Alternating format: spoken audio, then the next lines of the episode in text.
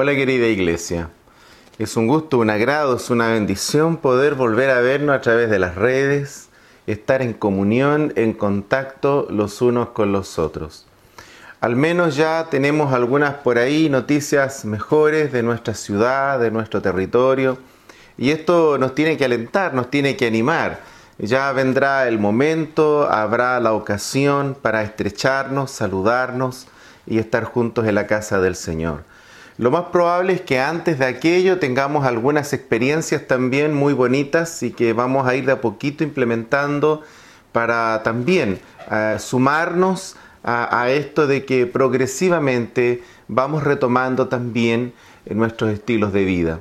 Eh, sabemos que esto es un camino largo, no corto, y entendemos que es el Señor el que está en control. Yo los quiero animar, uno de nuestros eh, motivos de oración desde el día uno ha sido pedirle al Señor que le dé gracia, sabiduría a la comunidad científica para que obtengamos una vacuna. Sin esa vacuna, eh, esto puede prolongarse eh, por mucho tiempo. Así que estamos esperanzados, confiados, eh, no en el mundo científico, sino que el Señor, en su gracia, les pueda conceder esa sabiduría. Sabemos que la sabiduría, la gracia, la ciencia son cosas que al final del día, eh, cuestiones que están en la sabiduría, en la mano misericordiosa del Señor. Así que eh, los quiero animar a todos para que reforcemos.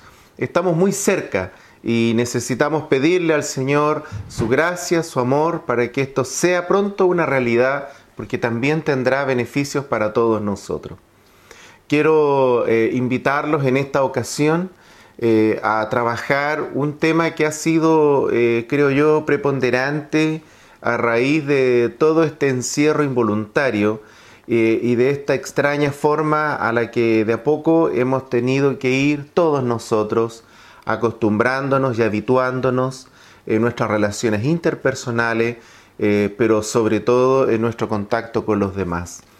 Eh, es una sensación extraña, ¿verdad? Eh, estar siempre dudando o alejándonos del otro y al mismo tiempo pensar que esa es la manera de cuidar al otro y cuidarnos a nosotros. Eh, y esto no es fácil procesarlo, pero hasta aquí, mientras no tengamos esa vacuna, es la única forma de poder también cuidarnos a todos. Así es que uno de los temas que probablemente va a estar todavía en la palestra eh, social y país durante un buen tiempo es cómo eh, la violencia intrafamiliar, la violencia doméstica, eh, los aspectos fuertes que implican las desavenencias familiares han cobrado un protagonismo inusual. No solo eso, durante este fin de semana también hemos conocido reportes país eh, en donde la violencia delictual, las bandas, han incrementado también esa violencia. Es impresionante ver la cantidad de víctimas fatales durante este año eh, a raíz justamente de este problema que al final del día nos tiene que preocupar a todos. Nosotros acá no estamos exentos de eso. Eh, la violencia, eh, las actitudes destructivas o autodestructivas eh, sobre los demás, sobre los más débiles, es una cuestión endémica y es una cuestión cultural que a todas luces eh, tenemos que derrotar con las herramientas que tenemos todos delante del Señor.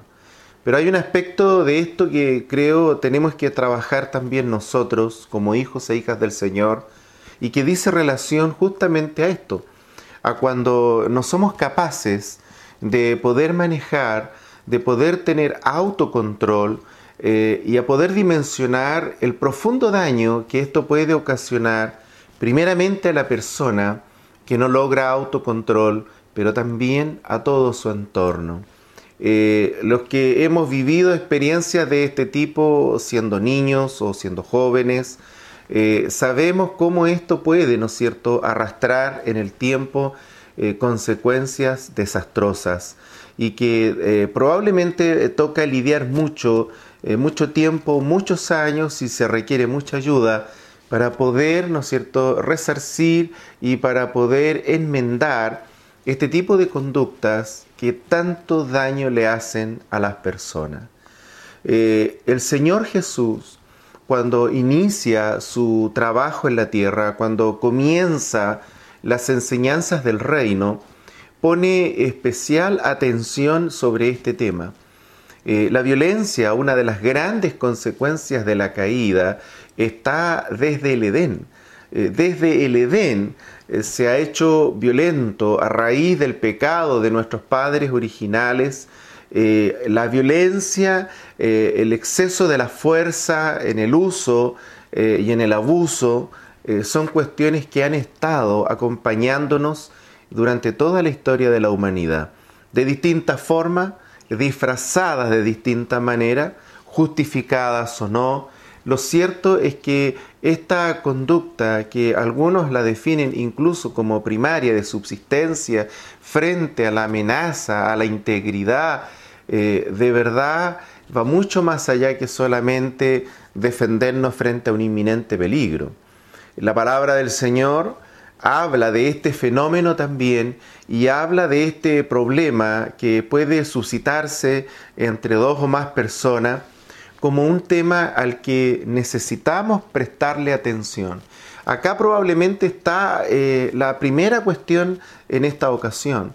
Eh, si no lo consideramos un tema relevante, eh, si nosotros en nuestra comunión diaria, laboral, personal, familiar, conyugal, en la esfera donde se estén dando nuestros vínculos, no lo consideramos un tema relevante, no lo va a ser. Y probablemente eh, nuestras acciones van a tender a naturalizarse. Y cuando eso ocurre, dejamos de ver las consecuencias y dejamos de ver el tremendo legado de daño que pueden dejar estas actitudes en nosotros o también en los que nos rodean. Mateo capítulo 5, este famoso sermón eh, de la montaña, eh, también adscribe a este problema y cuando Jesucristo entra en la escena mundial, lo cierto es que eh, estaba imperando uno de los imperios más atroces eh, de mayor, diría yo, connotación de la fuerza como lo fue el imperio romano, o también algunos han llamado el imperio del hierro. Roma gobernó justamente con esa ley, la del hierro, muy dura, muy fuerte, eh, con leyes muy estrictas, y sobre todo eh, aplacando toda posibilidad de alzamiento, ¿no es cierto?, de contrariedad al orden imperante a través de la fuerza. Esta idea de poder mantener la paz por medio de la fuerza es tal vez eh, uno eh, de, los, de los grandes íconos de la mentira, del engaño en que Satanás tiene envuelta a muchas personas y que probablemente sin darnos cuenta ha permeado también nuestras estructuras y nuestra forma de entender la realidad. Es necesario que un padre, que una madre, que un joven, que una señorita eh, pueda imponer eh, su punto de vista, el orden, el control o como quiera llamársele, aún en una relación sentimental por medio de la fuerza, ¿Por qué necesitamos el chantaje? ¿Por qué necesitamos la cohección sobre otro para poder, ¿no cierto?, asegurarnos de mantener ese control. ¿Cómo es que llegamos a esos niveles impensados de inseguridad en que la violencia, la fuerza aparece en escena, en gloria y en majestad, como un recurso que racionalmente validamos para poder llevar a cabo este proceso tan nefasto? Jesucristo fue a la base del problema.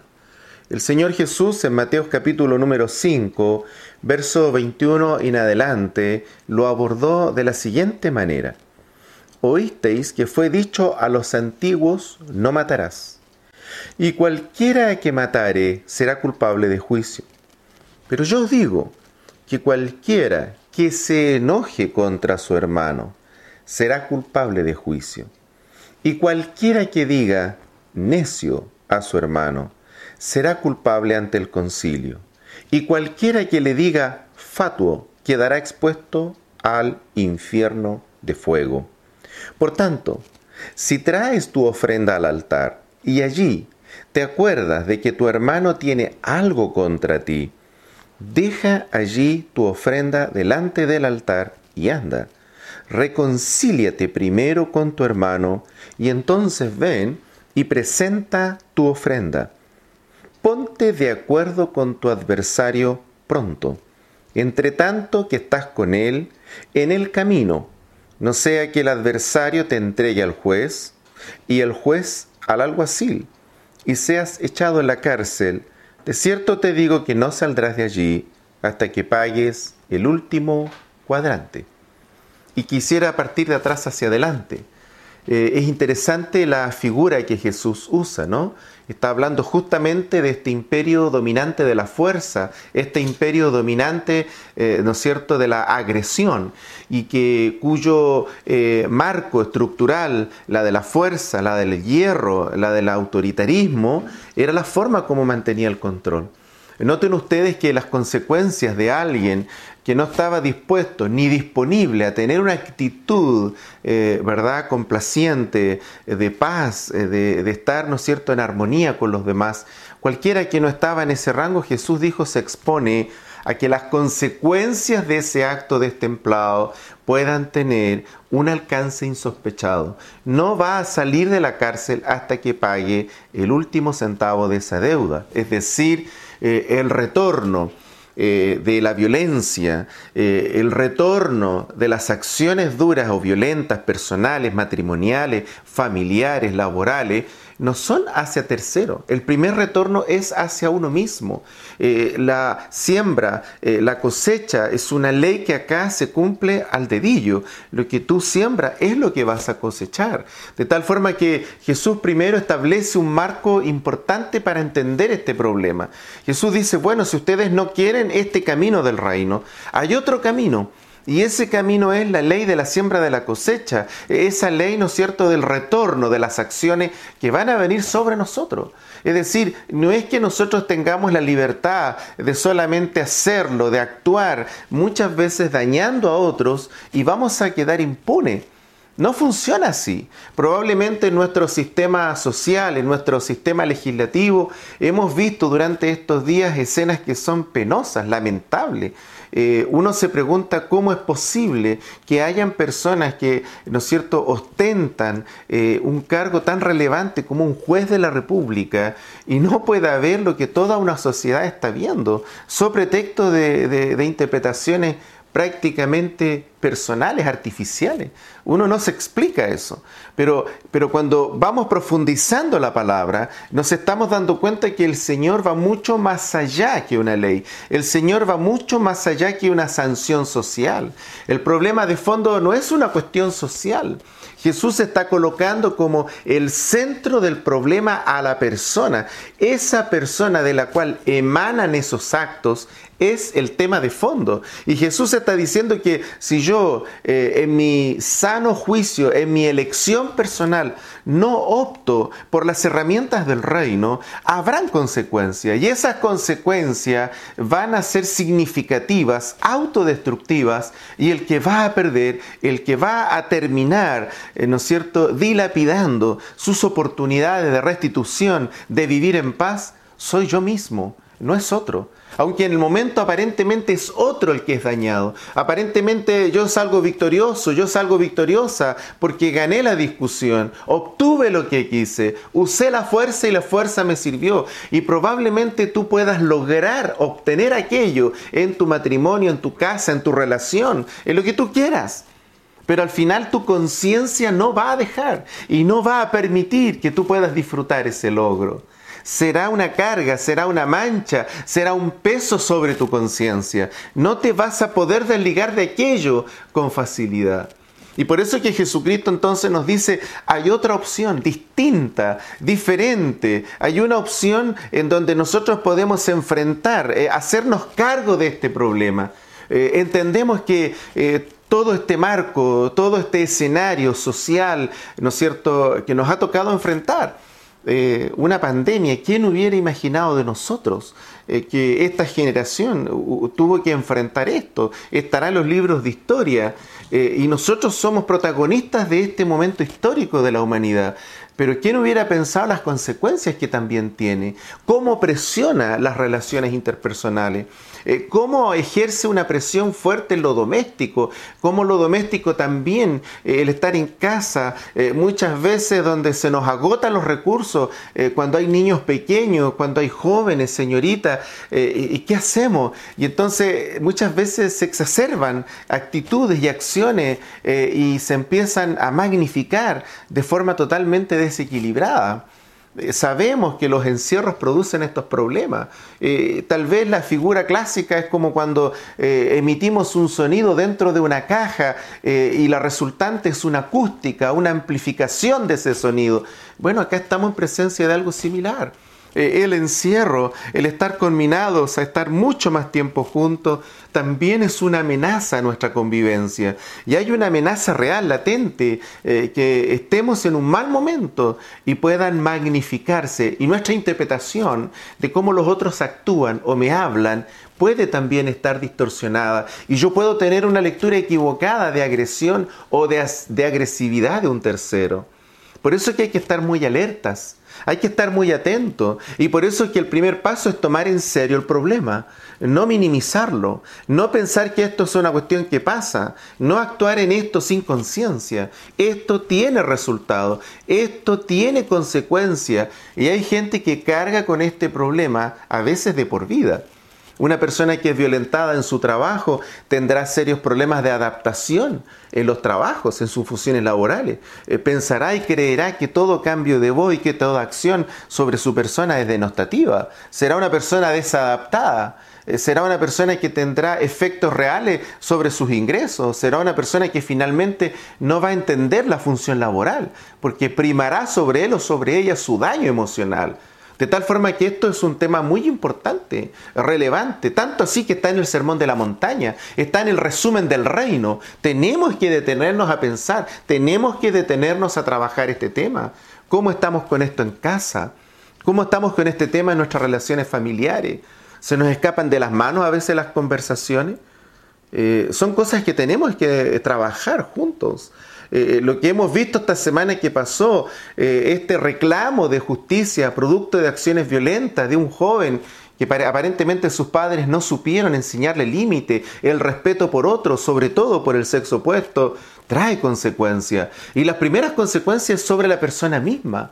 Eso es muy importante lo que está diciendo este pasaje. Y por eso es que la opción del reino es tan relevante. ¿Y qué nos dijo el Señor Jesús? Pero yo digo que cualquiera que se enoje, está hablando de la base, del origen, cuando todo comienza. No comienza todo con una emoción tóxica, no comienza con una emoción dañada, alterada o fragmentada. Todo comienza con una emoción personal eh, de interpretación de lo que otro haya hecho o haya dicho en función de mí, o de cómo yo estoy interpretando esa realidad. Jesús lo dice claramente, cualquiera que se enoje, es decir, cualquiera que no sea capaz de resolver el conflicto, de enfrentar la situación, no hacerlo, no enfrentarlo, no evadir, no es solucionar las cosas. Nunca han sido las herramientas de Dios. La evasión, el ocultar, el negar, el pensar que el otro, la otra, el cónyuge, bueno, tendrá que finalmente aceptar que aquí no pasa nada cuando todo está cayéndose a pedazos. La negación no nos va a ayudar. Tenemos que hacernos cargo. Cuando hay cambios, cuando hay intercambios de opiniones y, nuestras emociones son dañadas y afectadas, tenemos que detenernos y tenemos que solucionar esto en el momento. No tenemos que restarle importancia. Esto es importante. No podemos nosotros tener una actitud dualista. No, no podemos nosotros, por un lado, orar al Señor, invocar al Señor, estar en su presencia, pero con temas en el alma y en el corazón no resueltos. Por eso Jesús dijo, no, no nos podemos enojar. El enojo tiene límite, el, enojo está limitado en la palabra del Señor. Eh, no es una cuestión libre, de libre disposición de mi reacción natural, emocional o familiar eh, frente a un exabrupto. No funciona así en el reino. Así funciona fuera del reino, así era nuestra vida lejos del Señor. Pero en el reino tenemos la ayuda del Espíritu Santo para controlar, para someter, para sujetar todas estas emociones tóxicas. La figura de todo aquello es nuestro Señor. Nuestro ejemplo es el Señor. eh, caminando al Gólgota, con toda la gente gritándole, escupiéndole, insultándole. Eh, ¿Qué mejor ejemplo, no solo de autocontrol, sino el ejemplo que el Señor espera de todos nosotros? No abrió su boca, guardó, guardó el silencio que correspondía a una escena tan dramática de insultos, de agravios. Con autoridad el Señor nos dice a través de esta palabra, dice, por tanto, si traes tu ofrenda al altar y allí te acuerdas de que tu hermano tiene algo contra ti, deja allí tu ofrenda delante del altar. No sigas. O sea, si tú piensas que Dios entiende que, que bueno, tú eres débil, eh, que bueno, ¿no es cierto?, que no hay eh, fuerzas ya en ti para poder resolver esto, al final Dios, Dios te entiende. Eso es una mentira. Eh, el Señor está diciendo, deja tu ofrenda en el altar, haz un alto en tu adoración, en tu invocación al Señor. Fíjense ustedes que más adelante la Biblia nos enseña a través del apóstol, cuando habla acerca de la relación del esposo con la esposa, le habla a esa relación tan especial y le dice, bueno, tenemos que asegurarnos de que no hayan estorbos. Porque si nuestras oraciones, eh, eh cierto?, al Señor se topan con estos problemas no resueltos domésticos, eh, dice el apóstol, finalmente nuestras oraciones van a tener estorbos. Es decir, la comunión con Dios está íntimamente relacionada con este problema. Querida iglesia, nosotros tenemos otra opción distinta de la que tiene el mundo que no conoce a Dios. Nosotros no necesitamos a un juez de este siglo para que pueda dirimir un tema personal. Necesitamos simplemente oír la voz que el Espíritu Santo tiene que hablarnos en nuestra conciencia. El Espíritu Santo no mora en nuestra cabeza. Así es que esto no hay que racionalizarlo, no hay que buscar entenderlo. El Espíritu Santo mora en nuestro corazón. Él tiene el poder, la capacidad para poder dirimir, para poder despertar nuestra conciencia. Vivimos muchos años sin el Señor y nuestras conciencias estaban cauterizadas, estaban durmiendo, hasta el día glorioso que el Espíritu Santo vino a nosotros y despertó nuestra conciencia. Y ya el problema entonces ahora no es simplemente no matarás, va mucho más allá que no matarás. El Señor lo que ha hecho al despertar nuestra conciencia es también elevar nuestras percepciones, nuestras sensibilidades, hoy día son mayor, son mucho más profundas que las que tenía el mundo sin Cristo. Nuestras sensibilidades son mucho más profundas que muchas veces la gente que simplemente lo hace de buen corazón, por buenas motivaciones. El Señor espera de nosotros una sensibilidad todavía mayor. Si esto no está funcionando en nosotros, tenemos que acudir con urgencia al trono de la gracia. Si esto no está funcionando contigo, conmigo, quiere decir que el Espíritu Santo está teniendo serios problemas, serios estorbos en tu alma, en tu corazón, en mi corazón, para poder hablarnos. Lo cierto es que Jesús acá ya lo dijo. Hay que dejar de lado todo. Y entonces hay que arreglar primero, hay que solucionar esto delante del Señor. No se nos tiene que pasar el enojo al día siguiente, porque entonces habremos perdido esta batalla. Tenemos que resolver las cosas lo antes posible. La premura, la prontitud, el pronto, el ahora son eh, y es el anhelo del Señor, es la herramienta, la prontitud, el aquí, el ahora, el ya, son la manera de desatar el perdón en el acto de todas las cosas que nos puedan ofender. Si no estamos dispuestos y disponibles a vivir una vida basada en el perdón permanente, basada en la actitud del perdón, en un corazón perdonador, en una mente perdonadora, en una actitud perdonadora, vamos a tener serios problemas en nuestra relación con Dios. Vamos a tener episodios en que vamos a perder el dominio propio, vamos a perder el control, las palabras se van a salir, vamos a llegar a lo mejor a acciones lamentables, la única, el único perjudicado, la perjudicada, el único que finalmente saldrá dañado o dañada, el primero, el más importante, vamos a ser nosotros mismos. El segundo gran daño es a los que nos rodean, pero el primer gran daño es un boomerang que se devolverá sobre nosotros mismos. Querida iglesia, Quiero invitarles a que esta palabra sea hecha carne, realidad en nuestro entorno. Eh, no minimices este problema. Eh, trabaja hasta que el hábito de perdonar, de acabar las cosas ahí y que se fueron, que no ingresaron a un baúl del recuerdo, eh, sea una práctica habitual. Esto no es fácil. Esto no es tarea sencilla. Nos va a tocar esfuerzo, nos va a tocar luchas. De pronto vamos a ver que vamos a perder una de esas batallas y vamos a encontrarnos resucitando muertos que se suponían enterrados ya hace semanas o años.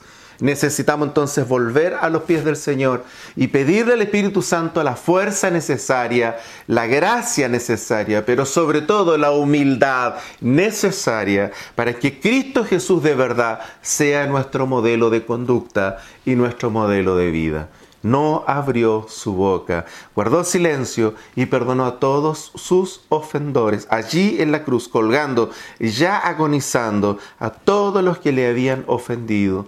Jesús les perdonó. Ese es nuestro modelo. Padre, gracias.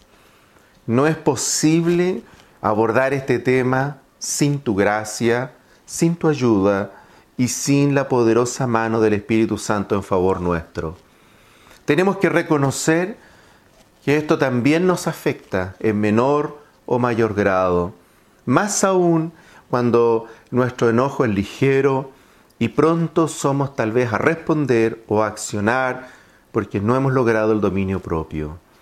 Queremos rogarte en esta ocasión que tu brazo poderoso nos ayude, nos dé el valor y la fuerza necesaria, primeramente para hacernos cargo de esto como un problema real, como un problema concreto, como un problema, Señor, que al primero que le causa problemas y destrucción y pérdida es a nosotros mismos. Pero junto con eso, también, Señor, a todo nuestro entorno.